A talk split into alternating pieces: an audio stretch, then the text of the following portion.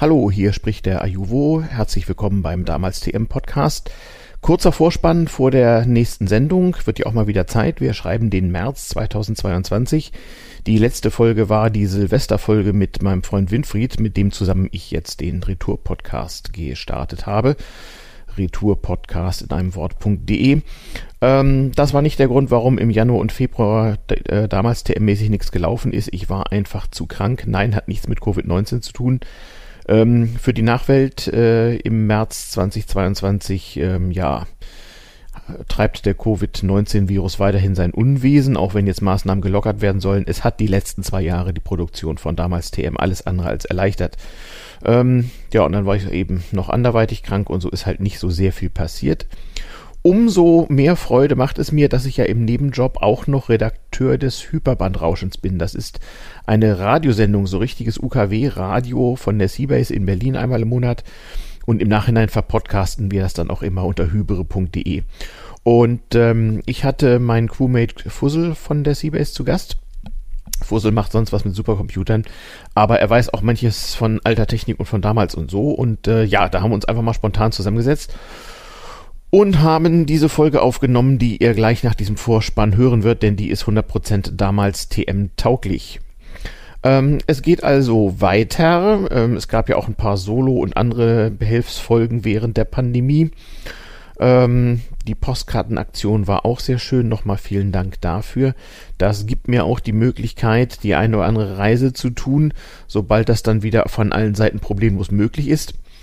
Nur mal kurz zu illustrieren, wie es im Maschinenraum von so einem Kulturgeschichtspodcast aussieht, der so einmal im Monat erscheint.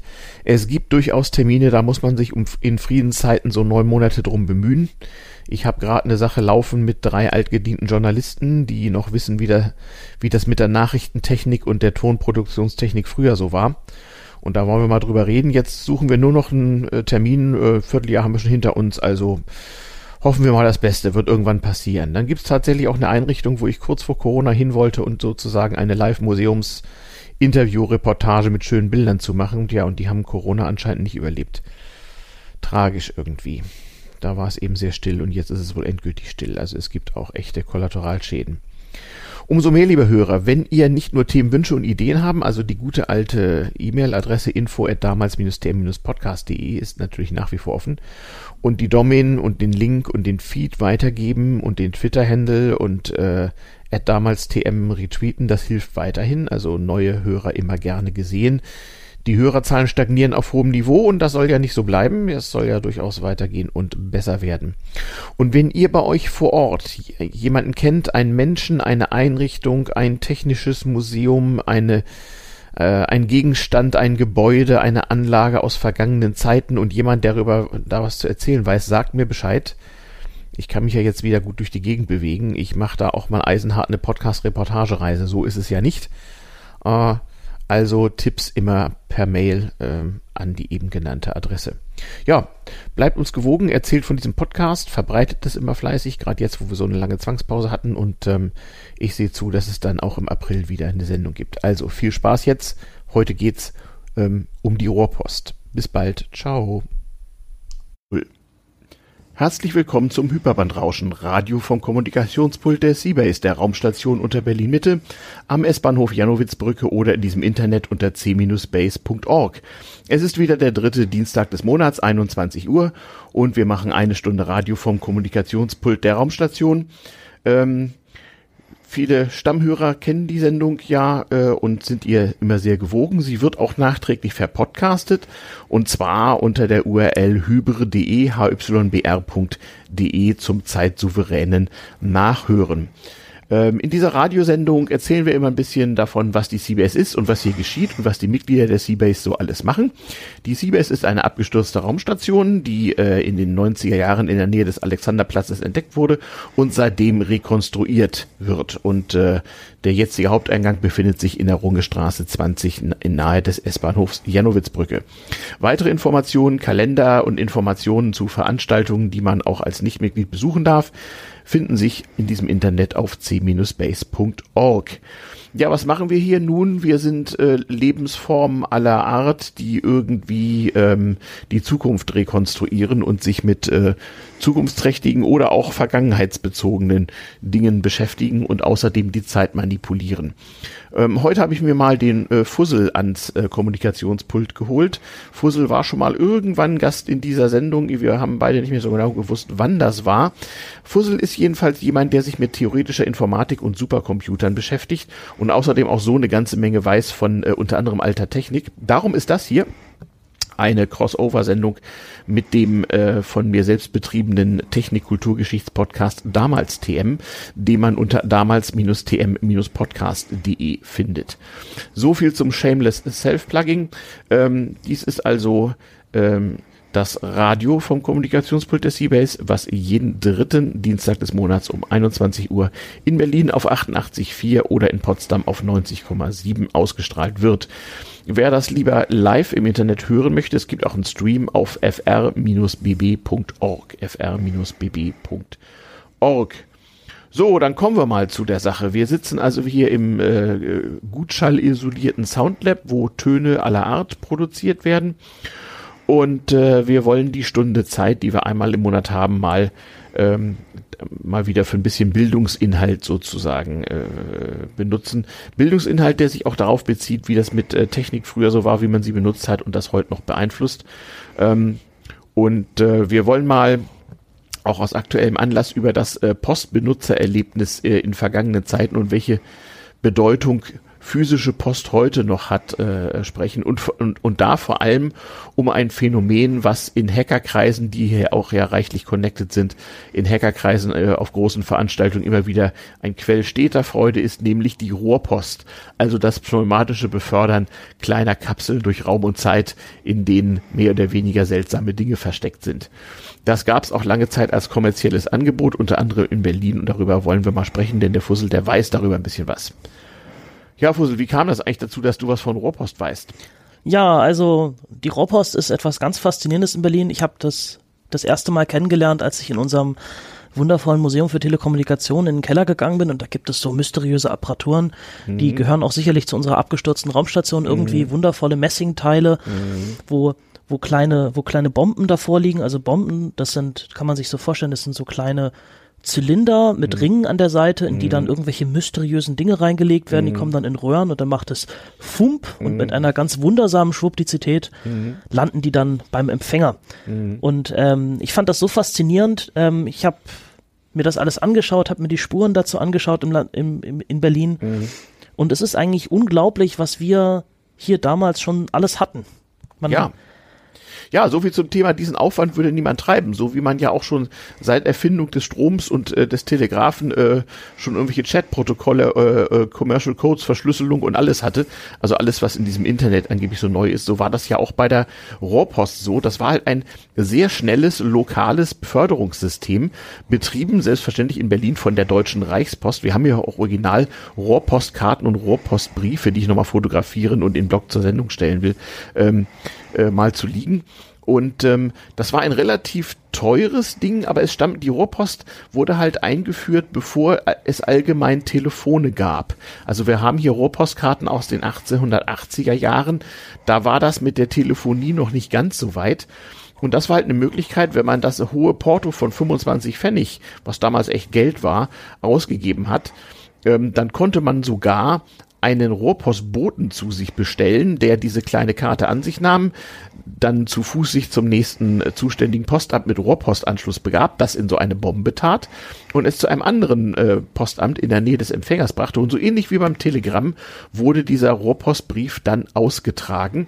Und das Beste an der Sache war, nicht äh, der Herr Rohrpostbenutzer, äh, meistens Geschäftsleute und Künstler und so, ähm, die, der hat dann einfach auch mal gegen ein paar Pfennig Trinkgeld den Rohrpostboten einen Moment warten lassen und hat irgendwas auf die Rohrpostkarte draufgeschrieben oder sie auch mal durch Ankleben mit irgendwas verlängert. Und so entstand sozusagen ein physisches äh, Chatprotokoll. Man hat sich da also kurze Nachrichten mit äh, damals unglaublicher Geschwindigkeit, also sprich äh, binnen weniger Minuten oder unter einer Stunde jedenfalls, so ein paar Mal hin und her geschickt, bis man sich zum Beispiel handelseinig war. Ich habe hier eine Postkarte, da geht es mal um Vertragsverhandlungen, steht immer nur drauf, einverstanden und dann ist auch mal mit Kopierstift, äh, ja, googelt, was das ist. Mit Kopierstift ist dann drauf geschrieben, wie viel Porto so äh, für die Rücksendung zu entrichten war. Ist schon wirklich witzig irgendwie. Schön mit zwei Poststempeln, nämlich Absendung und Eingang. Nicht Fussel, du kannst auch mal gucken, wann das abgesendet wurde und wann es eingegangen ist. Da gibt's ja immer zwei Stempel. Mhm. Nicht? Ähm, uh, das war schwer zu erkennen. Ja, bei dem anderen ist, glaube ich, besser. Da ist so die mit der 50 drauf. Da genau, also hier haben wir eine Postkarte. Der eine Stempel ist ähm, vom 22. November 1903. Mhm.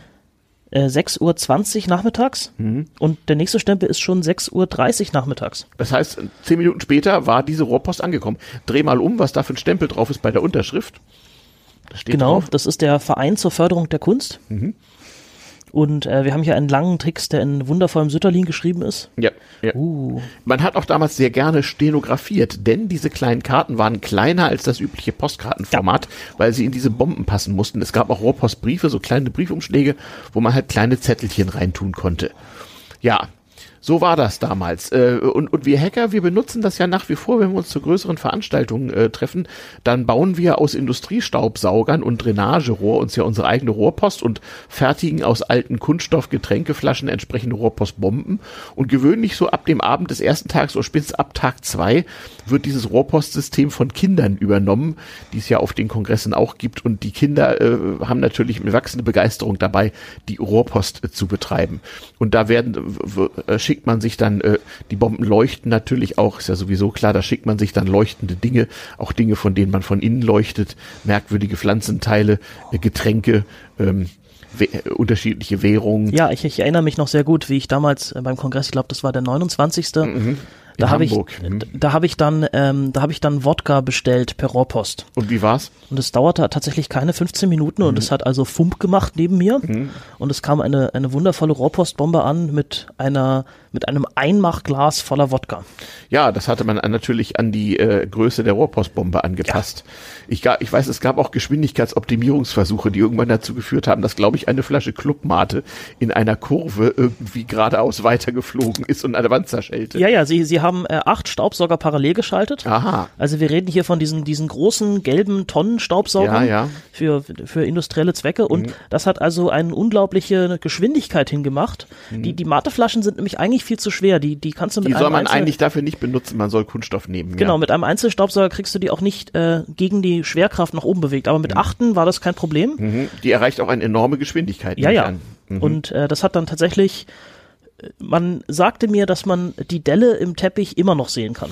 Äh, äh, okay, also das war dann nicht so ganz safe for work, aber so ist das eben mit diesen Hacks. Ja. Also jedenfalls kann man hier sehen, man kann mit äh, Computern und verwandter Technik, ähm, ähm, wie soll ich sagen, Kunst und Schönheit erschaffen. Und es ist immer auch sehr schön zu sehen, wie diese blinkenden Rohrpostbomben durch dieses gelbe, halbtransparente Drainagerohr flitzen.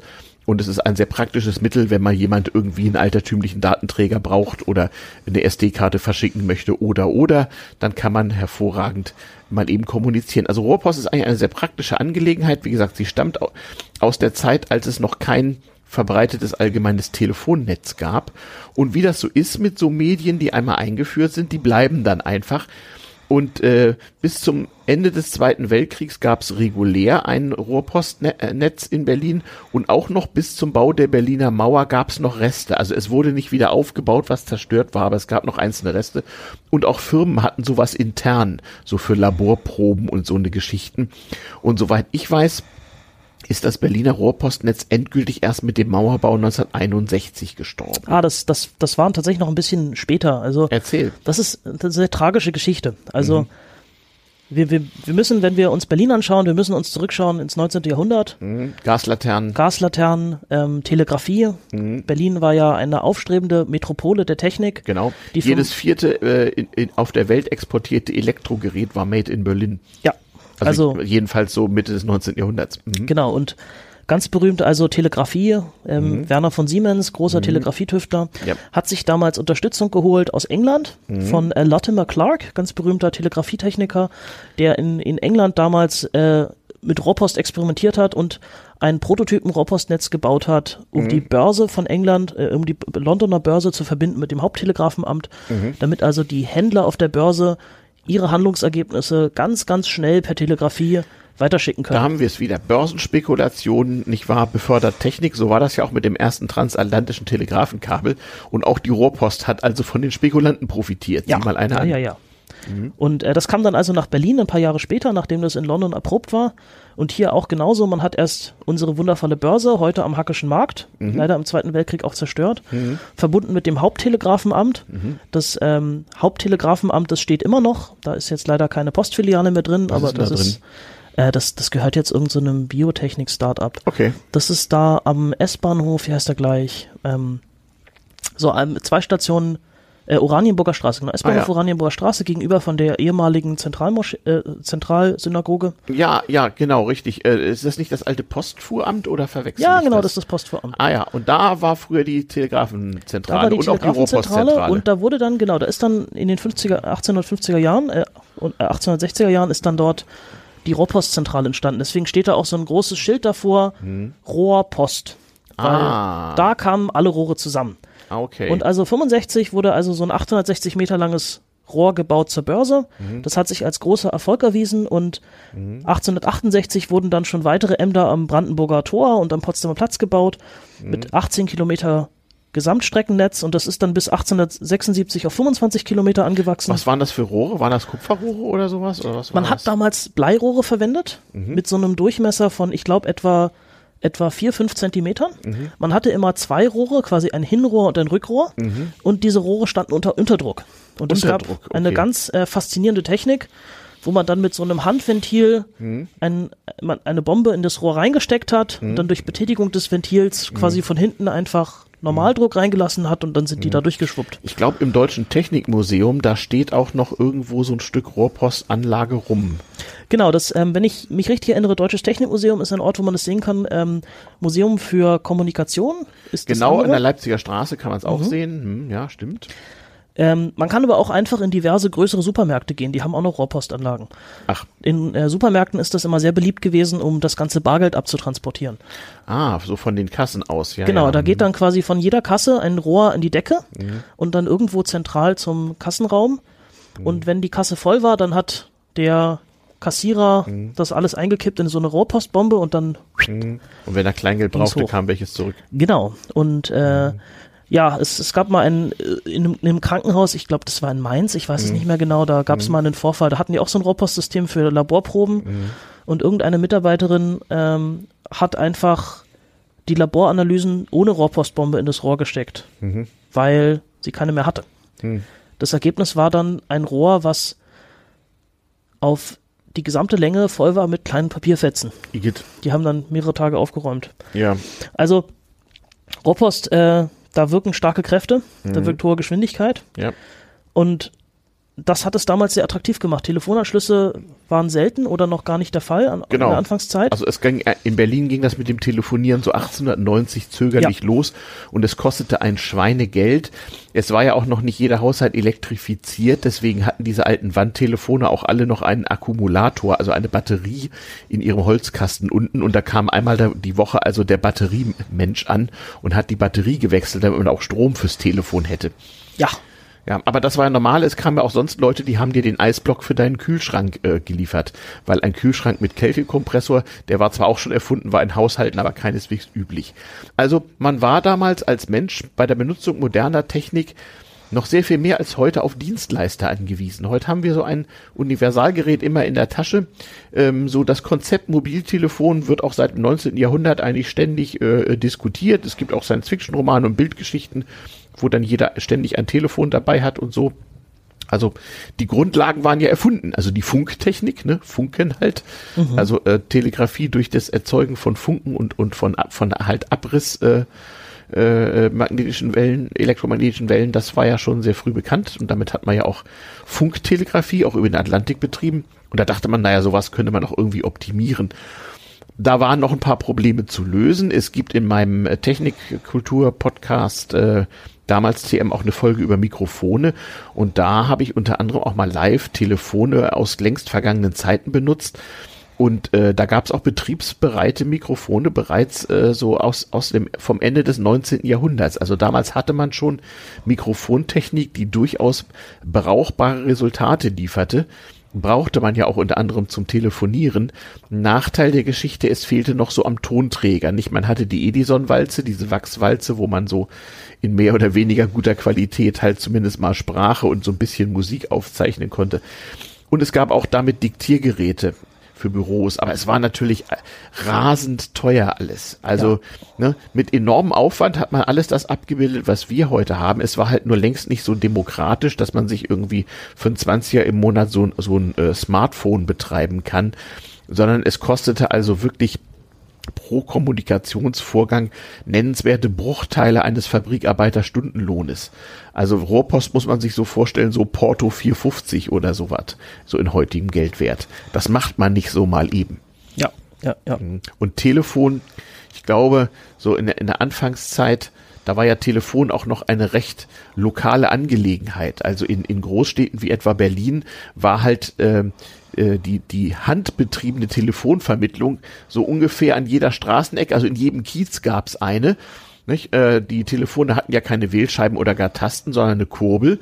Mit dieser Kurbel erzeugte man Strom und betätigte eine Klingel in diesem äh, Vermittlungsamt und das Fräulein vom Amt, nicht wahr, hat dann den Anruf entgegengenommen und dann sagte man, mit wem man denn verbunden werden möchte, mit dem Fernamt oder einem anderen Lokalamt. Daher waren die Telefonnummern auch so Charlottenburg 495 oder so. Charlottenburg war halt diese handbetriebene Vermittlungsstelle und wenn man dann von Charlottenburg 495 ein Gespräch nach Pankow 110 wollte, dann hat die Dame halt in dem großen, in ihrem großen Klappschrank physisch eine Steckverbindung hergestellt zu dem Kabel, was zur Vermittlungsstelle Pankow ging und hat ihrer Kollegin da gesagt, hier ein Gespräch für deine Nummer 110 und dann wurde weitergesteckt und dann hatte man endlich eine tatsächlich stehende elektrische Verbindung und konnte sprechen. Man, man muss sich auch vorstellen, dass das nicht unbedingt bequemer war, als so eine Rohrpost zu verschicken. Genau, das war nämlich der Punkt und es war halt auch nicht schriftlich. Manchmal brauchte man das ja auch. Ja. Deswegen haben gerade Kaufleute, wenn es dringend war, bei Bestellungen oder auch zum Bestätigen von Preisen und so oder eben auch für Börsenorders eben sehr gerne diese Rohrpost benutzt. Und da waren die 25 Pfennig Porto für, für 25 Pfennig kriegte man also auch ein Bier und, ein, und einen Schnaps in der Kneipe nicht. Ähm, also dafür, da war es die Sache einfach wert, wenn es da um Hunderte oder gar Tausende von Reichsmark ging. Ja, aber auch nicht nur nicht nur für, für Business war das interessant. Also wenn wir, wenn die Zeit jetzt so ein bisschen weitergeht und wir mhm. schon im 20. Jahrhundert ankommen, dann war Rohrpost auch einfach sowas technisch Modernes. Und ja. die äh, jungen Leute waren fasziniert davon, das dass, so man, dass man Zugang hat zu dieser Hochtechnologie. Mhm, ja, auch, das, genau. auch das Telefon gehörte dazu, auch die Elektrifizierung, das elektrische Licht überall. Und mhm. es gab in, in äh, Berlin am Alexanderplatz damals einen berühmten Nachtclub, den Nachtclub Resi, Aha. der dafür bekannt war, dass man also an jedem Tisch in dem Nachtclub mhm. ein Tischtelefon hatte und ein Rohrpostrohr. Ah. Und man konnte mit Schaltern anschalten, ob man an Begleitung interessiert ist. Also rot heißt, ich mhm. suche Begleitung, mhm. blau heißt, ich bin schon vergeben mhm. und in, entsprechende andere Leuchten. Man konnte äh, telefonisch ähm, kleine Geschenke an die Tische anderer Teilnehmer schicken. Mhm. Also wenn man dann irgendwo eine schöne Dame entdeckt hat, dann konnte man ihr ein Parfüm schicken lassen mhm. per Rohrpost. Mhm. Man konnte sich auch Botschaften schicken und das war also ja. damals äh, ganz speziell. Und ja. Na, eigentlich auch wie heute. Äh, Spekulation und Pornografie treiben Technologie. Ja, ja, ja ganz so war, klar. So war das damals auch schon. Ja, ja und wir's. die die Rohrpost hat also auch äh, auch zur Zeit des Telefons nicht an äh, nicht an Popularität verloren, sondern eher noch gewonnen. Mhm. Also ähm, wir hatten dann zur Spitze des Netzes äh, 254 Kilometer Rohrpostrohre unter allen Straßen Berlins. Mhm. Das war damals, wenn man also Straßen äh, neu gebaut hat in der Innenstadt, dann hat man das also gleich mit einbezogen. Genau. Hier kommt das Abwasser hin, da der Strom und da die Rohrpost. Ja, Strom war ja auch noch ein recht lokales Phänomen. Vor allem gab es erstmal Gasrohre, unter anderem für die Straßengasbeleuchtung, ja. die man heute noch in Berlin überall besichtigen kann. Genau, mit der äh, wundervollen Erfindung der Auer-Gesellschaft, dem, genau. dem Glühstrumpf, der das also erst möglich gemacht hat, dass man Richtig. dieses schöne helle Licht hat und nicht einfach nur Flammen. Genau. Und das ist ja bis heute so, dass äh, äh, es gibt einige Berliner Stadtbezirke, die die Gaslaternen äh, äh mit LED modernisiert haben, aber es gibt auch welche, wo die Einwohnerschaft sich widersetzt und es gibt ja für den Berliner Kiezpolitiker so zwei No-Gos, nämlich erstens Straßenbäume umhauen und zweitens Gaslaternen äh, umrüsten. Das führt also zu, Vor zu Fackeln und Mistgabeln vor dem Rathaus. Sollte man lassen, ist nicht gut für die Karriere. Oh ja, oh ja, oh ja. Mhm. Ja, so ist das hier, nicht? Also für die auswärtigen Hörer. Apropos Hörer, ihr hört das Hyperbandrauschen Radio vom Kommunikationspult der Seabase, der Raumstation unter Berlin Mitte. Informationen zur Seabase gibt's auf c-base.org in diesem Internet. Und wir senden auf Berlin 88.4 und Potsdam 90,7 und zwar an jedem dritten Dienstag des Monats um 21 Uhr. Es gibt auch einen Livestream unter fr-bb.org. Und schließlich wird das Ganze auch noch verpodcastet zum zeitsouveränen Nachhören, einige Tage nach der Sendung in der Regel auf Hyperbandrauschen, also hybr.de, hybr.de. Ja, so sieht's aus. Ja, also Fussel, ne? Ähm, da, du bist ein typischer Vertreter der äh, äh, Seabase-Bewohnerschaft und äh, neben Informatik und Supercomputern, äh, also auch mit alter Technik bewandert. Das muss man ja auch, denn wenn man nicht weiß, wie das alles mal war und woher das kommt, dann kann man ja auch gar nicht verstehen und interpretieren und womöglich gar voraussehen, denn wir rekonstruieren hier ja die Zukunft, wie das mit der Technik eigentlich alles mal so weitergeht. Und hier wieder die typischen Beispiele für die alten Hackerweisheiten. Diesen Aufwand würde sehr wohl jeder treiben und äh, alles schon mal da gewesen, kann man wohl sagen. Ja, und ja. das hat das hat auch mit der Roblost Food ja. überhaupt kein Ende genommen. Genau, also, nee, nee, die Rohrpost war ein, ein, ein, ein, ein Riesending, gar, überhaupt gar keine Frage. Uff, ja, hervorragend. Ähm, also dieses Netz hat sich ausgebreitet ja, wie war denn das? Also du sagtest 200, was war das? 208 Kilometer Rohrpostnetz in Berlin? 254 Kilometer mit insgesamt 27 Verbindungen zwischen Netzen. Mhm. Und äh, damals war das also auch üblich, also jeder, jede Firma von Rang und Namen wollte natürlich auch einen Rohrpostanschluss genau, haben. Genau, das sieht man auf alten Firmenbriefbogen, da steht immer Fernsprecher Charlottenburg 384 und dann Rohr, Rohrpost Siemens 118 oder irgendwie sowas, nicht? Genau, und ein ja. Drahtwort hatten sie meistens auch Und noch. dann noch das Drahtwort, das war eine kurze Telegram Telegrafieadresse. Wenn man also an jemanden telegrafiert hat, der wichtig war, dann konnte man zum Beispiel in München ein Telegramm aufgeben, wo man nur drauf äh, schrieb Berlin Drahtwort Siemens und dann kam das schon an. Ja. Ja, also heute würde es heißen Seabase, nicht? Wobei die Post ja auch heute gut ist, also nicht, also wenn man ähm, mir eine Post gerade steckt, äh, Ayuvo, Seabase, vielleicht noch Berlin, dann kommt die von überall auf der Welt tatsächlich irgendwie hier an. Also es funktioniert. Also die Post ist gar nicht so schlecht. Die ist auch einer der größten Datensammler von oh ja. allen. Ja, ja, ja. So ist das mit der, mit der Post. Denn also das Postbenutzererlebnis hat sich ja nun geändert. Ich, ähm, heute gibt's ja an jeder Straßenecke in Großstädten, so auch hier ja so diese kleinen Postagenturen, wo man so, ähm, ja, alle, alle möglichen Dienstleistungen verrichten lassen kann und nebenbei auch so ein bisschen gelbe Post. Es gibt auch Selbstbedienungseinrichtungen aller Art, auch das gab schon sehr früh. Aber so dieses gute alte Postamt, das gibt's nur noch selten. Ja, bis äh, Anfang der 1990er Jahre oder Mitte der 1990er Jahre war ja ähm, die Beförderung von Post eine durchaus hoheitliche Tätigkeit und es galt auch so ein bisschen als Vorbild für einen gut organisierten großen Betrieb und zwar weltweit. Bis heute ist in den USA so eigentlich so der einzige so richtige Staatsbetrieb die US-Post und äh, Lenin hat 1917 nach der russischen Revolution in einem seiner Werke, was er vielleicht schon etwas vorher ver, ver, äh, verfasst hatte, also er hat jedenfalls die preußische Post als so eine Utopie ähm, des planwirtschaftlich gelenkten allgemeinen Wohlstands im Kommunismus angepriesen. Also seine Vorstellung war, wenn man die gesamte Wirtschaft so organisiert wie die preußische Post, dann würde jeder gegen einen Einheitslohn äh, eine hervorragende Dienstleistung erbringen und alles würde prima funktionieren und es würde so der allgemeine Luxus ausbrechen. So wie heute wieder, nicht, ich lese gerade ein Buch, das heißt irgendwie Fully Automated Luxury Communism. Das dachte man also, könnte man anhand von Post machen. Naja, das Ganze krankte halt an dem Ding, woran auch der Sozialismus und erst recht der Kommunismus gekrankt hat, wenn man halt solche Systeme aufbaut. Ähm, dann gibt es ein gewisses Machtgefälle zwischen Betreiber und Benutzer und so ähnlich wie mit Universitätsbibliotheken, die ja auch am besten ohne Benutzer funktionieren und eigentlich mehr so von den Benutzern als Vereine zur Verhinderung wissenschaftlichen Fortschritts angesehen werden. So war das früher halt auch mit der Post, weshalb die, die Pri Privatisierung der Post durchaus nicht unpopulär war. Das darf man nicht vergessen.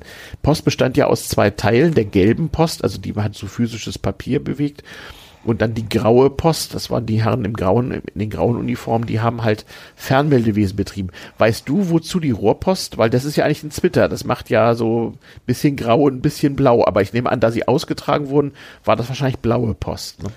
Genau, also ich glaube, äh, Rohrpost, Rohrpost war dann später vor allem für ausgetragene Post. Mhm. Ähm, aber es gab, soweit ich das weiß, auch immer Verwendungen durch den Telegrafiedienst. Mhm. Also Klar, man konnte ein Telegramm per Rohrpost zustellen, logischerweise, ja. Genau, und das hat sich dann auch später immer mehr entwickelt, dass also Rohrpost auch einfach ein internes Detail war der Postzustellung. Wenn das also bequemer war, das durchs Rohr zu schicken, dann hat man das halt gemacht. Ja, ja. Das heißt, das wurde von diesem besonderen Hightech mehr so zum Allgemeingut. Genau, es, es wurde auch immer mehr zu Hightech. Also die, die Rohrpostflut hat zum Beispiel gar kein Ende genommen, sodass man 1930 dann angefangen hat, Rohrpost elektrisch zu routen. Also man kann sich das Okay. dann vorstellen, da sind an den Rohrpostbomben dann kleine Metallkontakte dran mit Schiebern. Die Mhm. Ja. wurden an der Abs Absendestelle so ein bisschen eingestellt. Ja. Und die Rohrpost wurde dann vollautomatisch durch elektrische Abtaster in die richtigen Rohre sortiert. Okay. So quasi wie heute Netzwerkpakete. Nur halt eben Netzwerkpakete aus Vollmechanisch. vollmechanisch, genau. Ja, Und ja. das ist also unglaublich, was man damals schon machen konnte mit, mit Ja, alles, Technik. was man jetzt macht, nur halt mit riesigem Aufwand und der damaligen Technik. Genau. Tja, so viel zur Innovation. Das, da haben wir es. Ja. Unglaublich.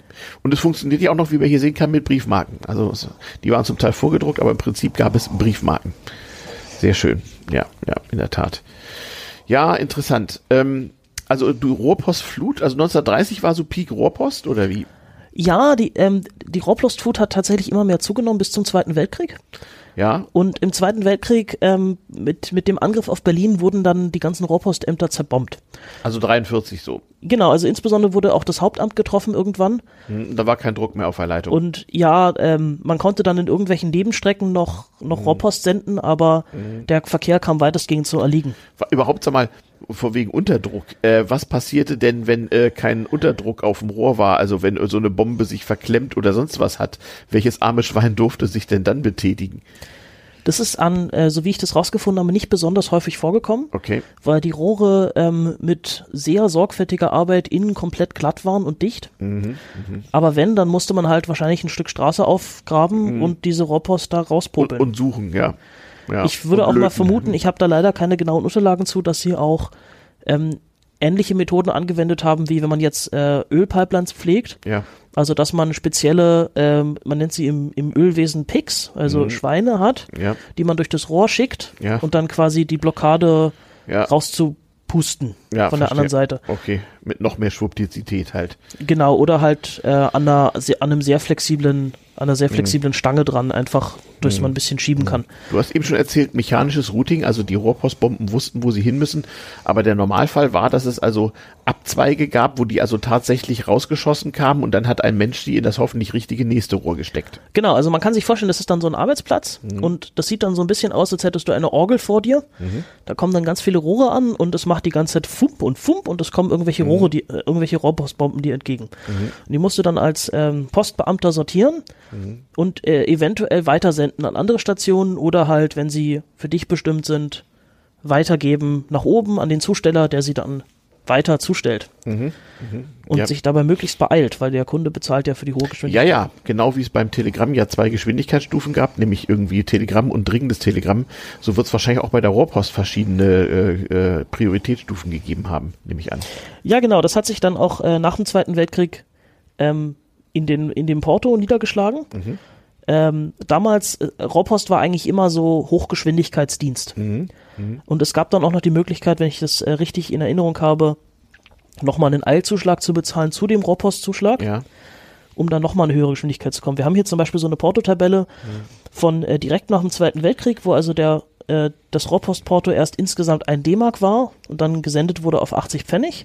Und die 80 Pfennig waren also 20 Pfennig Porto und 60 Pfennig Rohrpostzuschlag. ah, okay. Und man konnte dann nochmal 15 Pfennig Eilzuschlag drauflegen, dann äh, wurde die Rohrpost nochmal vorrangig behandelt. Okay, weil am Ende musste ja irgendjemand, genau wie beim Telegramm, losrennen und äh, irgendwo sagen, Herr Müller, Telegramm, Telegramm, wichtig, wichtig. Ja, genau. Mhm. Und das geschah ja häufig zu Fuß oder per Fahrrad oder äh, so zu Kaiserszeiten durchaus auch noch sozusagen per berittenem Boten, also äh, ja, mittels Pferd. Hm. Genau. Ähm, wobei natürlich viele Firmen oder viele wichtige Hotels auch selber Rohrpostanschlüsse hatten. Ja, Zum ja. Beispiel in Berlin hatte das Hotel Adlon einen Rohrpostanschluss, Ja. damit also die äh, Gäste direkt Rohrpostnachrichten ähm, zustellen konnten. Und es hatten auch, ähm, es hatte zum Beispiel auch das Kaufhaus Wertheim einen Rohrpostanschluss und sicherlich auch die ganzen großen Zeitungen, dass sie also Das war ja auch wichtig, natürlich. Nachrichtenaustausch halt. Ja. Mhm. Und natürlich das Militär hatte Rohrpostanschlüsse, die ganzen Behörden. Die haben zum Teil immer noch äh, Hausrohrpost. Also zum Ja. Beispiel als das ähm, dieses neue, äh, wie heißt das, äh, das, das Löbner Haus gebaut wurde. Paul Löbehaus, Paul, ja. Paul Löbner Haus, da wurde, glaube ich, auch äh, eine Rohrpostanlage eingebaut in das Haus zum Ach ja. schnellen Dokumentenübergabe. Ich bin mir da aber nicht so ganz sicher. Okay, naja, naja, okay. Ähm, da gibt's ja immerhin ein interessantes äh, unterirdisches Gangsystem. Da könnten wir die Verschwörerfanten mal wieder ein bisschen trollen, wenn wir wollen. Aber das tun wir ja nicht. Wir sind ja hier an Bord der Seabase, der Raumstation unter Berlin-Mitte, wo wir die Zukunft rekonstruieren und durch Zeitlöcher fallen und daher uns auch mit alten Technik sehr gut auskennen und vor allem auch mit der neuen und die, die noch kommen wird. Nicht Zukunfts-Seabase-Technologie hat ja ganz erstaunliche ähm, äh, Auswirkungen. Äh, Gerade hier im Soundlab öffnet sich ja äh, zu bestimmten äh, festgelegten Daten regelmäßig mal der Zugang zu dem äh, ja, äh, Spezialraum unter der Spree bei uns nebenan, wo auch CBS-Technologie, ähm, die in 100.000 Jahren äh, gebaut wurde, zum Vorschein Genau. kommt. Ja, The- Thema, Thema unserer CBS ist ja allgemein quasi Rekonstruktion der, Fu der Zukunft. genau. Und ähm, ich bin sehr interessiert an historischer Technik und insbesondere auch an dem Wiederaufleben. Also Mhm. Genau. so bei unserem Kongress diese Idee, dass wir Rohrpost wieder aufleben lassen mit Ja. Rohren. Ja. Aus äh, tatsächlich, wir machen das aus Drainagerohren, Genau. Mhm. ist so ein schönes Beispiel. Wir beschäftigen uns auch viel mit dem Wiederaufleben von historischen Computern. Genau, genau. Weil- du bist ja auch Computersammler, nicht wahr? Genau. Und ein Telex-Netz gab's auch mal, erinnere ich mich. War Gab's auch, ja. lustig, ja. Hm, ja. Und äh, wird übrigens auch interessant ist, diese ganze alte Technik. Auf den kleineren Veranstaltungen gibt es meistens so ein Feldtelefonsystem mit Vermittlungsstellen und so. Das wird ja meistens von den Kindern und Jugendlichen übernommen und die Kinder lernen dabei spielerisch, wie das so früher war. Und das ist die Voraussetzung, um heutige Netzwerktechnik zu verstehen. ja, nicht? ich finde, es ist total wichtig, so diese alte Technik am Leben zu erhalten und Mhm. Ja, ja. zu demonstrieren, dass es nicht nur was ist, was man sich im Museum anschauen kann, sondern dass es was Mhm. Aber ist, sollte. was durch den Betrieb lebt, durch die Leute, die das machen und dass man auch verstehen muss, wie das funktioniert hat und das Mhm. Ja. auch wiedererleben muss. So wie man heute noch Theaterstücke aus vergangener Zeit aufführt, Mhm. sollte man auch Technik aus vergangener Zeit ausführen. Ja, ja, auf, genau, finde ich auch. Ich verweise in dem Zusammenhang, äh, auf, wie gesagt, auf meinen Technikkultur-Geschichtspodcast damals TM. Äh, da gibt's eine Folge über, äh, da war ich in einem Büromaschinenmuseum. Also allein schon, äh, wie so, so arbeitsklimatechnisch das Büro damals aussah. Das hat ja auch was mit unserer Post und Rohrpost zu tun.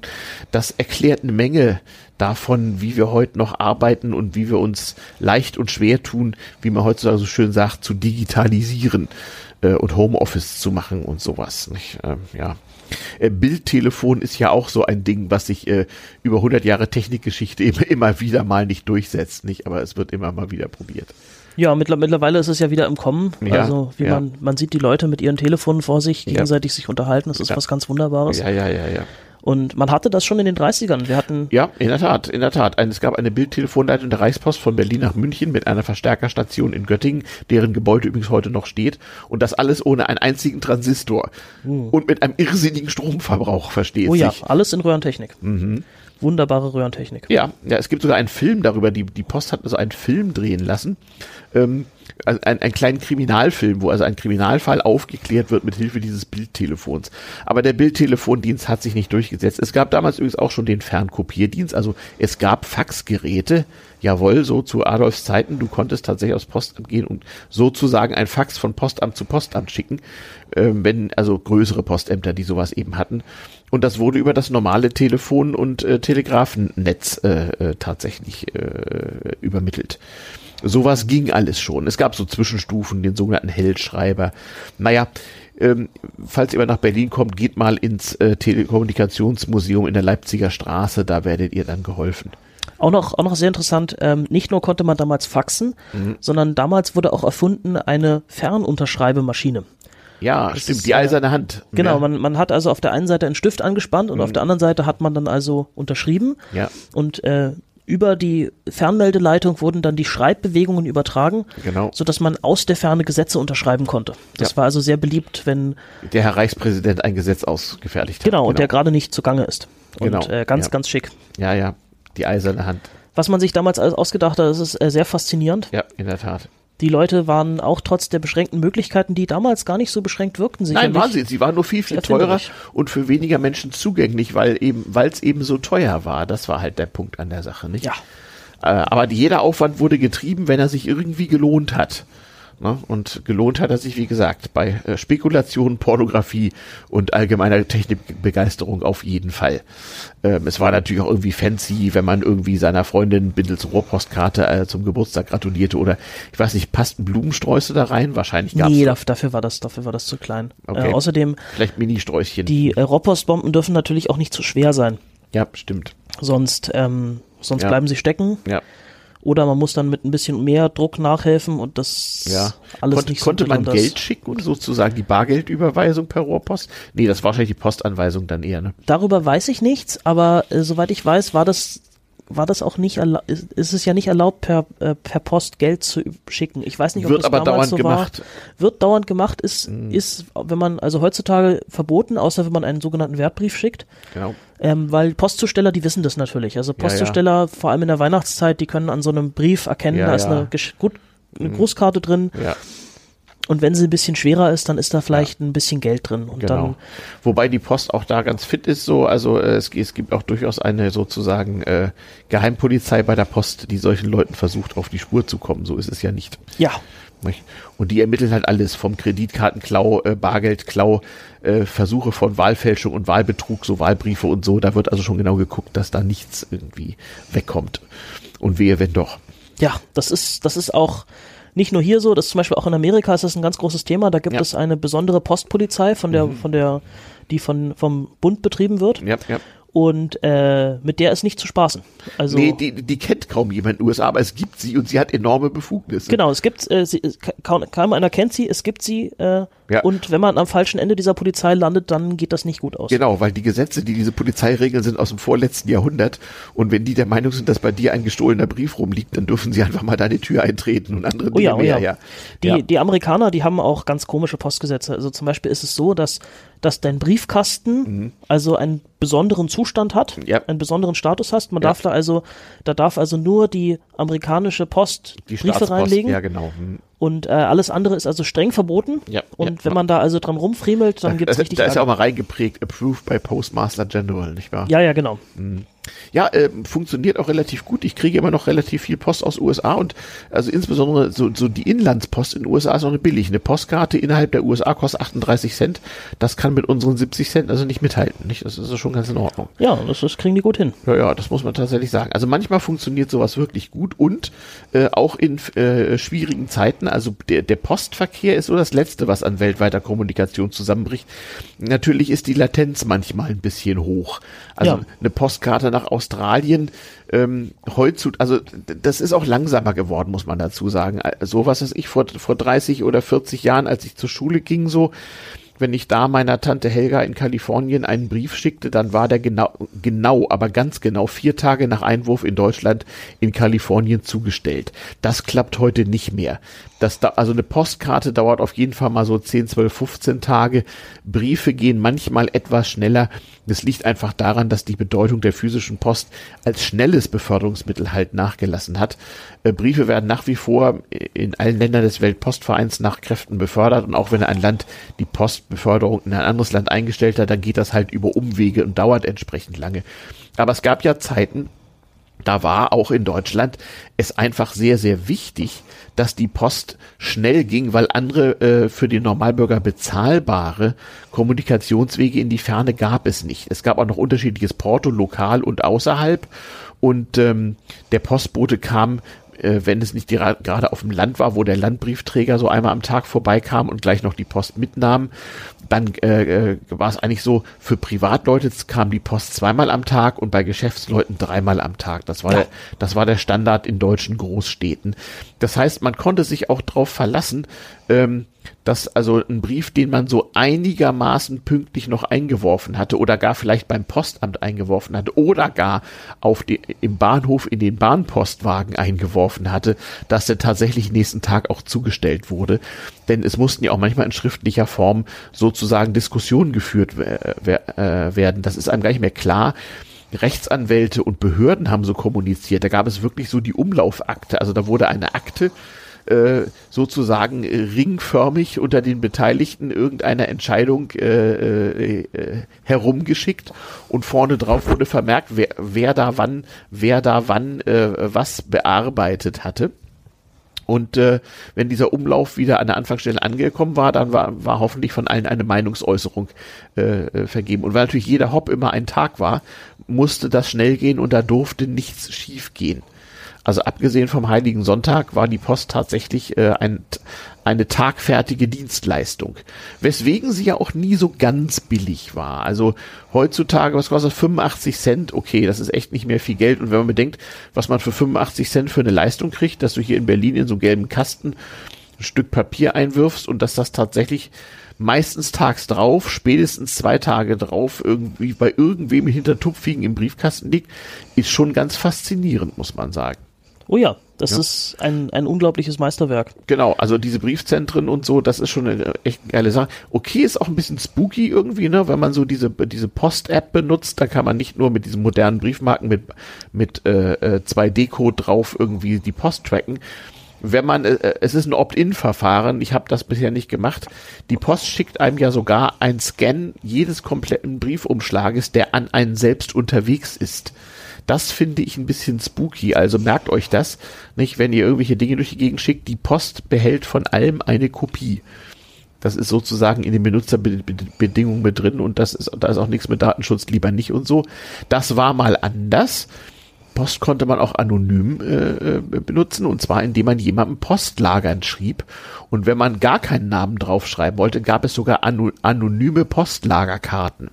Du konntest zu deinem Briefpostamt gehen, zum Hauptpostamt, konntest ohne zu sagen, wer du bist, gegen eine geringe Gebühr eine anonyme Postlagerkarte erwerben. Und dann konnte dir jemand schreiben an Postlagerkarte 26, was weiß ich was, äh, äh, äh, 1000 Berlin Tempelhof 43. Und dann lag das da rum, bis du mit deiner Postlagerkarte kamst und sagt, hier, lieber Postler, ist denn Post für die Nummer da? Und dann bekamst du die ungefragt ausgehändigt. Es gab also anonyme Kommunikation mit Postgeheimnis. Man glaubt es ja kaum. Ja, das äh, war damals extrem wichtig. Das ist ja immer noch in unserer Verfassung steht das drin. Ja, das ist Briefgeheimnis, so aber anonym war nicht garantiert. Ja, anonym ist nicht garantiert, aber die, diese ganze Idee, dass die Post etwas unglaublich vertrauenswürdig ist, ist, ja, ist, ja.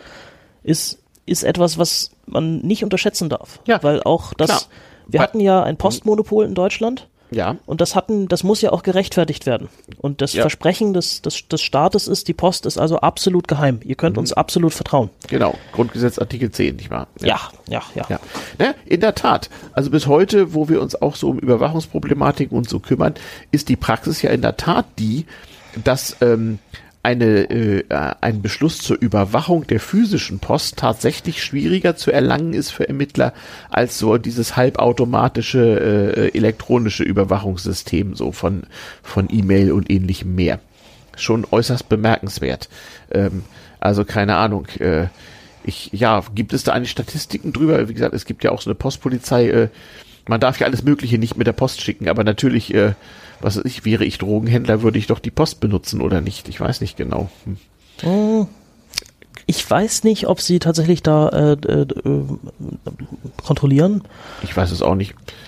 Das müsste man mal rausfinden. Also ja, der, der Zoll findet es auf jeden Fall, wenn es über die Grenze geht. Ja, ja, ja, ja. Internationaler Postverkehr ist eine andere Sache. Das muss ja zollamtlich geöffnet werden können, wie wir wissen. Da gibt es auch extra Stempel und Aufkleberchen. Und auch so, auch so, so, so, so schönes Klebeband, so zollamtlich verschlossen und so. Oh ja, oh ja, ja.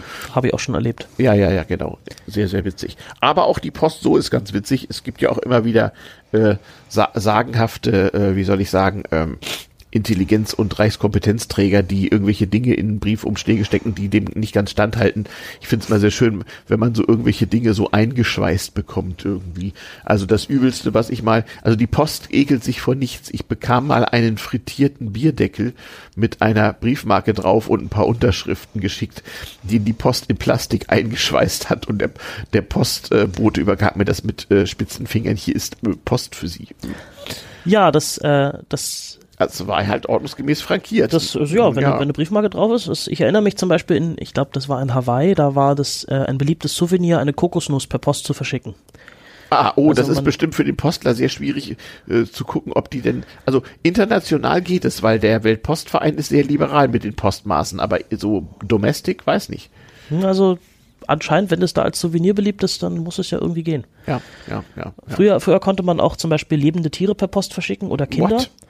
Also zum Beispiel ähm, so zur viktorianischen Zeit war das also nicht gerade unbeliebt, die kleinen Kinder zur Verwandtschaft einfach per Post zu schicken.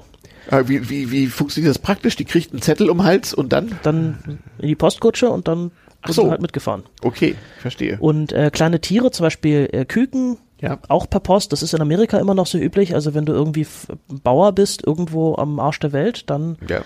dann lässt du dir natürlich deine, deine Küken per Post zuschicken. Das ist ja viel einfacher, als eine Spedition zu beauftragen. Aha. Dann kommt da so ein kleines fiependes Paket und da sind dann halt die Küken drin. Ah ja. In, in Deutschland ist das nicht so richtig möglich. nee, lebende Äh, Tiere sind, glaube ich, verboten. da gehen nicht? nur Insekten sind noch erlaubt. Also wenn man Stimmt. jetzt zum Beispiel Bienenzüchter ist, dann kann man sich seine Bienenkönigin per Post ordern. Ja, stimmt, stimmt. Berlin ist ja ist ja Mottenrisikogebiet. Ich habe mir mal irgendwelche irgendwelche Wespen äh, per Post schicken lassen, um äh, die Motten zu bekämpfen. Das geht tatsächlich. ja. Biologische Schädlingsbekämpfung. Äh, wir schweifen ab, aber nur ein bisschen. Wir reden nämlich über Post und Rohrpost im Besonderen und so. Ja, aber ähm, ich, ich, äh, ja, ähm, die, die Rohrpost, wir waren, wir waren so ein bisschen bei der Geschichte stecken geblieben. Ja. Wir haben auch Und- noch zehn Minuten Zeit, also erzähl mal. Genau, wir sind, wir sind dann so ein bisschen zum Zweiten Weltkrieg gekommen. Ja. Und im Zweiten Weltkrieg, da wurde also das größtenteils zerstört, Ja. aber dann natürlich nach 1945 wieder aufgebaut. Ja. Und das ging auch eine Weile gut, bis 1949 äh, die sogenannte Rohrpostblockade kam. Ah, oh. Also ähm, die sowjetische Zone wollte eine immer größere Kontrolle haben über ihre eigene Wirtschaft und Ja. hat sich ja auch äh, rausgezogen damals aus Ja. dem D-Mark-Abkommen. Ja, ja, ja, ja, die, also- die, die, die, die Einführung der unterschiedlichen Währungen war ja der Grund für die Berlin-Blockade. Die war dann 49 vorbei und dann hat der Osten die Rohrpost gekappt, oder wie? Genau, 49 wurde die, äh, wurden die Rohrpostverbindungen gekappt, Mhm. was ein relativ großes Problem war, weil die, das zentrale Rohrpostamt war in Ostberlin. Ah, und da wurde der Unterdruck erzeugt. Da das wurde der, ja, also es gab dezentrale Unterdruckerzeugung, aber es war quasi so eine Art Sternsystem. Und Mhm. Ah, damit, dass okay. quasi der Zent das Zentrum des Sterns weg war, Mhm. hatte man halt in Westberlin nicht miteinander verbundene Satellitensysteme. Ah, Äh, dazu kam, dass einige der Rohre auch im Ostberliner Raum unter Westberliner Gebiet durchlaufen, ja, das war auch in der U-Bahn so. mit dem Ergebnis, dass man die nicht benutzt hat. Aha. Und äh, im Wesentlichen war das Rohrpostsystem dann ein, ein Schatten seiner selbst ja. Und, Ja, es hörte irgendwann auf, ne? und war einfach nicht mehr populär. Also ja, das ging noch so ein bisschen. Man konnte tatsächlich in Westberlin bis 1963 ähm, Rohrpost aufgeben, aha, sofern es irgendwie möglich war. ja. Und bis 1972 wurde das Rohrpostnetz auch noch intern benutzt. Ah, Also das konnte war nach man, außen abgeschafft, aber es ging noch. Ja, genau. Also wenn man zum Beispiel einen Eilbrief verschickt hat oder ein Ja. Mhm. Telegramm oder sowas, dann gab es eine gute Chance, dass das da irgendwie durchgeflogen ist durch Genau. die Rohrpost. Also Eilbrief, das Konzept Eilbrief war einfach, der, äh, der wurde mit der ganz normalen Post befördert, aber wenn er am Zielpostamt ankam, ist sofort jemand losgerannt und hat den zu dir nach Hause gebracht. Genau. Mhm. Und in Ostberlin hi- hielt sich das ein bisschen länger, weil da natürlich auch das zentrale Hauptpostamt war und Ja. wesentliche Mehrteile des Also, also im Rohrpostnetzes noch in Betrieb im waren. Osten gab es also Rohrpost länger. Genau, die gab es da im Osten tatsächlich bis äh, 1977 noch. Oh, okay. Und ähm, dann hat der ganze Spaß leider geendet. Das ist Ja. sehr tragisch. gab wahrscheinlich irgendwann auch keine Ersatzteile mehr für diese altertümlichen Maschinen. Nicht? Ja, das ist ja alles so ein bisschen selbst gebaut gewesen und ich Ja. äh, gehe mal davon aus, dass die sich das auch selber nachbauen konnte, weil das ist, non- das ist Technologie dann des 19. Jahrhunderts. Ja, Also das ist jetzt nicht so abgefahren, dass man das nicht einem Schlosser in die Hand gibt und der kann das nachbauen. Mhm. also ist nicht so wie heute mit elek- elektronischen Geräten, wo irgendwann es keine neue Firmware mehr gibt und irgendwie genau. äh, Technik obsolet wird, weil sich keiner mehr drum kümmert. Genau, es ist natürlich auch viel Arbeitsaufwand, weil du hast diese ganzen Rohre, die müssen gewartet werden. Ja, aber da weißt du ja, diesen Aufwand wird natürlich jeder treiben. Das, Ja. ist, das ist ja bis heute so. Merkt euch das bei jeder Art von Technik. Das Argument, also den Aufwand würde sich ja äh, niemand machen. Doch. Durchaus. Und äh, heutzutage überlebt es dann äh, größtenteils in Inselsystemen. Also zum Beispiel, wir hatten ja schon Supermärkte, Ja, ganz, äh, ganz beliebt auch in großen Krankenhäusern zur Verschickung Ja. von Laborproben. ja, Also die äh, Krankenschwester setzt, ja, zieht, zieht das Blut und das geht dann per Rohrpost direkt ins Labor. ja, Und per Rohrpost kommt dann der Befund später, ja, ja. sodass ja, äh, ja, stimmt. die Ja, Wartezeiten ja, das reduziert gibt's, werden. das gibt's noch. Ja, ja, das stimmt. Durch die Rohrpost kommen dann auch die Medikamente von der Apotheke Richtig, ja. und so weiter. Was auch beliebt ist, ist zum Beispiel in Banken. Also Mhm. man kann in einigen Banken, gibt es zum Beispiel in London, gibt es eine Drive-by-Bank, die einfach nur ein Rohrpost-Terminal an der Straße ist. Ja. Okay. Und da kann man dann äh, sein Überweisungsauftrag in eine Bombe einlegen. Ah, also noch so physisch, ja. Genau, und der wird dann per Rohrpost an die Bank geschickt. Ah, Oder okay. man kann auch Geld einzahlen per Rohrpost. Das war ist halt so, an 1925 war das wahrscheinlich living the future, wie man so Total. sagt. Total. Ja, ja, ja, ja. Und sowas erhält sich, wenn es dann einmal da ist. Ja, ein vergangenes System, was aber jedenfalls in Hackerkreisen wieder äh, wie, äh, regelmäßig fröhliche Urständ feiert, wie der Literat sagt. Ja, ganz witzig. Ähm, Radio vom Kommunikationspult der Seabase, der Raumstation unter Berlin Mitte, wo wir die Zukunft rekonstruieren. Äh, hier bei mir am Kommunikationspult äh, sitzt der Fussel, selbst der Ajuvo, und wir sprechen über Post und Rohrpost im Besonderen und warum das heute noch wichtig ist und warum man als Hacker und sonstiger äh, äh Technologiefreund, Technikfreund und Technikfreundin sowieso wissen muss, wie das eigentlich alles mal war und wie das kam und wozu das gut ist und äh, wozu es geführt hat und womöglich noch führen wird. Das Hyperbandrauschen wird gesendet auf Berlin 88.4 und Potsdam 90,7 jeden dritten Dienstag im Monat um 21 Uhr. Es gibt einen Livestream auf fr-bb.org und wie gesagt, alles über die Seabase gibt's auf c-base.org in diesem Internet. So, paar Minuten haben wir noch. Haben wir dann, haben wir deinen Zettel zur Rohrpost abgearbeitet? oh ja, wir sind, wir sind weitestgehend durch. Gut, weitestgehend. Weitestgehend, ja. Ähm, so richtig, ähm, ich, ich hatte noch ein bisschen was zur Vorgeschichte. Also okay. man muss sich ja vorstellen, dass 1853 kam das natürlich nicht aus dem Nichts mit der Rohrpost, nee. sondern äh, es gab Vorarbeiten schon 40 Jahre vorher, 1810, von einem Engländer namens George Madhurst. Okay. Das war ein, äh, ein Druckluftpionier. Ah, okay, das äh, klar. Ach, ja, das war so, so zu Napoleons Zeiten. Da war, da war überhaupt erstmal die Technik möglich. Nicht? Genau, damals hatte man also mhm. erste äh, erste Kompressoren, die man mhm. mit, Dampfmaschinen angetrieben hat. Ja. Und äh, es war überhaupt erstmal möglich, Druckluft zu erzeugen in größeren Mengen. Genau und zu und, speichern. Und ja. Madhurst hat also alles Mögliche mit Druckluft versucht. Er hat versucht Flugzeuge zu bauen mit Druckluft. Er hat mhm. versucht der hat versucht, ähm, Fahrzeuge, Fahrzeuge zu bauen, Schienenfahrzeuge zu bauen. Das war sogar ein, ein bisschen erfolgreich. Es ja, gab, ja. Druckluftlokomotiven gibt es heute noch. Hm. Genau, es gab zwischenzeitlich auch eine Druckluft-U-Bahn. Also oh. man kann sich das vorstellen, man hat also einen U-Bahn-Tunnel, ja.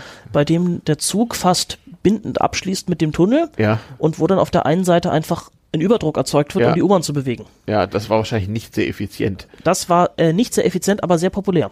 Ja, und zwar deswegen, weil die Londoner U-Bahn, die ja mit die erste war, natürlich mit Dampfloks betrieben wurde, was natürlich, äh, wie soll ich sagen, der Bequemlichkeit gewissen Abbruch tat. Ja, also das hat alles, äh, war verraucht und hat gestunken. Ja. Und die Druckluft-U-Bahn hat sich also fast magisch bewegt, mhm. unterirdisch. Ja. Aber ähm, wie hat man das gemacht, dass der U-Bahnhof dicht war? Also das, sonst hat's ja da ständig äh, aus allen Ecken gepfiffen irgendwie. Das weiß ich nicht so genau, aber wahrscheinlich genau wie heute, wenn man sich so eine Tennishalle anschaut, dass man einfach Türen hatte, die, ah, ja. die mit einer Schleuse dazwischen, die dann druckdicht geschlossen haben. Mhm. Ich bin mir aber nicht so sicher. Ich habe über dieses ähm, Druckluft-U-Bahn-System sehr wenig gefunden. Ja, das hat sich offenbar nicht durchgesetzt, aber das ist ja öfter so. Ich meine, das ist ja nur wirklich ein sehr, sehr früher Zeitpunkt moderner Technik. Was hat er mit Druckluft noch so gemacht? Wie ging das weiter dann? Na, das, das war alles nicht so besonders erfolgreich erfolgreich. Ja. Und äh, insbesondere auch das, das Druckluft-Rohrpostsystem äh, hat sich damals nicht durchgesetzt. Also das war mhm. nicht weit genug entwickelt. Ja. Und auch die technologischen Möglichkeiten waren noch nicht so richtig. Nein, es war damals da. rasend teuer, so äh, Präzisionsdrehteile herzustellen aus Messing oder so. Das war furchtbar teuer. Genau, und äh, auch die Technik, äh, lange Rohre zu bauen, ist, ja. ist schwierig, ist auch erst ja. später im industriellen Maßstab überhaupt erst ja, äh, ja. richtig erfolgreich geworden. Ja. Und deswegen 1853 von, von äh, äh, Latimer Clark, mhm. ganz wichtiger Telegrafieerfinder, der hat auch damals gearbeitet an der Standardisierung ja. an der Standardisierung der elektrischen Einheiten. Ja. Der hat zum Beispiel mitgewirkt, dass wir heute in Volt, Ohm und Farad ja. Spannung, Widerstand und Kapazität messen. Der hat zum Beispiel auch äh, entwickelt eine standardisierte Halbzelle, um quasi Normspannungen abnehmen zu können ja, und, und, ganz ja. viele solche Dinge. Ja, ja, das Grundsätzliche, was, was man so bei der Elektrizität genau. beachten sollte. Und, und wir merken also auch da, dass quasi die, die moderne Idee der Rohrpost entstanden ist als eine Abart der Telegrafie. Mhm. Also mhm. Das, das Ziel war ganz offensichtlich, die Telegrafie vom Draht wegzubewegen auf hin zu einem physischen auch zu was physischen, dass man ja. genau mit der gleichen Geschwindigkeit ja. und zum Teil auch mit höherer Geschwindigkeit und auch mhm. niedrigerem Preis, weil ja. für einen Telegrafiedienst brauchst du einen Telegrafen, das ist eine ausgebildete Stellung. Das war teuer, ja, ja. Und für einen Rohrpostdienst brauchst du nur einen Postbeamten, der Adressen lesen kann. Mhm. Und der muss einfach nur Bomben in Rohre schieben. Das ist wesentlich einfacher und wesentlich billiger.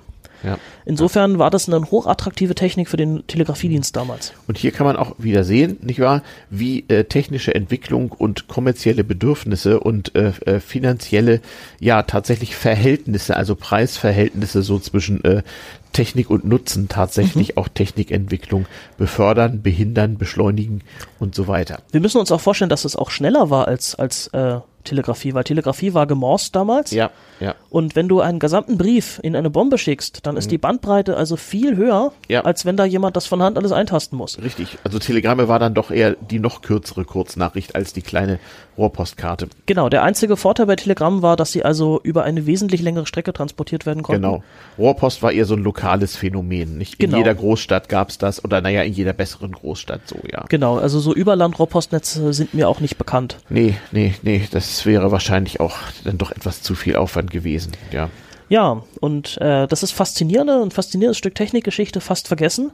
Ja. Aber doch noch irgendwie ein Teil von unserem Alltag, wenn man und mal ein, Teil von unserer Hackerkultur und äh, in jedem Hackspace auch gerne zu besichtigen. Wir haben ja auch diverse Rohre ja. in unserem äh, und äh, vielleicht kommt auch irgendwann die Seabase Rohrpost. Das kann sich also nur noch um Jahrhunderte halten, bis wir die wiederentdecken. Wir werden sehen, unsere, unsere Bordsonde Siri äh, verrät uns ja so langsam die Zukunft und äh, wir rekonstruieren sie dann. Wir müssen ja. das also nur noch so umbauen, dass man damit also auch Mateflaschen transportieren kann, weil ja, sonst genau. ist es also relativ witzlos. Ja, auch na ja, geht, geht schon einigermaßen. Gut, wir nähern uns dem Ende der Sendung. Fussel, ich bedanke mich bei dir. Und liebe Hörer, das war wieder ein Bildungserlebnis von Bord der Seabase, der Raumstation unter Berlin Mitte, in diesem Internet auf c-base.org. Bleibt uns gewogen, äh, erzählt anderen von dieser Sendung. Man kann sie zeitsouverän nachhören, immer einige Tage nach der Ausstrahlung über den Äther unter hybr.de. Das Hyperbandrauschen kürzt sich ab hybere.de. Da findet man dann den Podcast zur Sendung. Ja, das war die Sendung vom März 2022. Ähm, und im April hören wir uns wieder, wieder mal mit ein bisschen Technik vom Kommunikationspult der Raumstation unter Berlin Mitte. Und nun spielen wir gleich das Outro. Vielen Dank meinem Gast Fussel, selbst der Ajuvo. Bis zum nächsten Mal. Danke Tschüss. dir auch. Tschüss.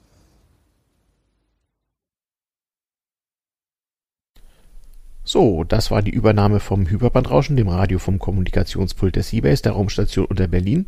Ihr hört den damals TM Podcast, äh, hier der Ajuvo, nochmal die Bitte verbreitet, durchaus auch äh, die Kunde von der Existenz dieses altgedienten Podcasts, ist immer mal wieder nötig. Retweet auf Twitter, Verbreiten der Domain, äh, nicht damals tm-podcast.de, lässt sich leicht merken und etwas beschwerlich tippen, ich weiß schon. Ähm, Feed weitergeben, empfehlen auf Plattformen, ähm, wenn ihr Apple-User seid, dann gerne auf Apple Podcast eine Rezession mit fünf Sternen dalassen. Hilft tatsächlich. Ähm, einfach, äh, damit es mehr Leuten angezeigt wird. Ähm, und ansonsten guckt mal auf die deutschsprachigen Podcast-Plattformen der freien Podcast-Szene, nämlich feed.de, fyy.de und äh, die österreichische Variante heißt panoptikum.io. Gut, in dem Sinne, ne, fleißiges Podcast hören, Podcast produzieren und überhaupt so. Bleibt gesund und bis zum nächsten Mal. Tschüss, Ayuvo.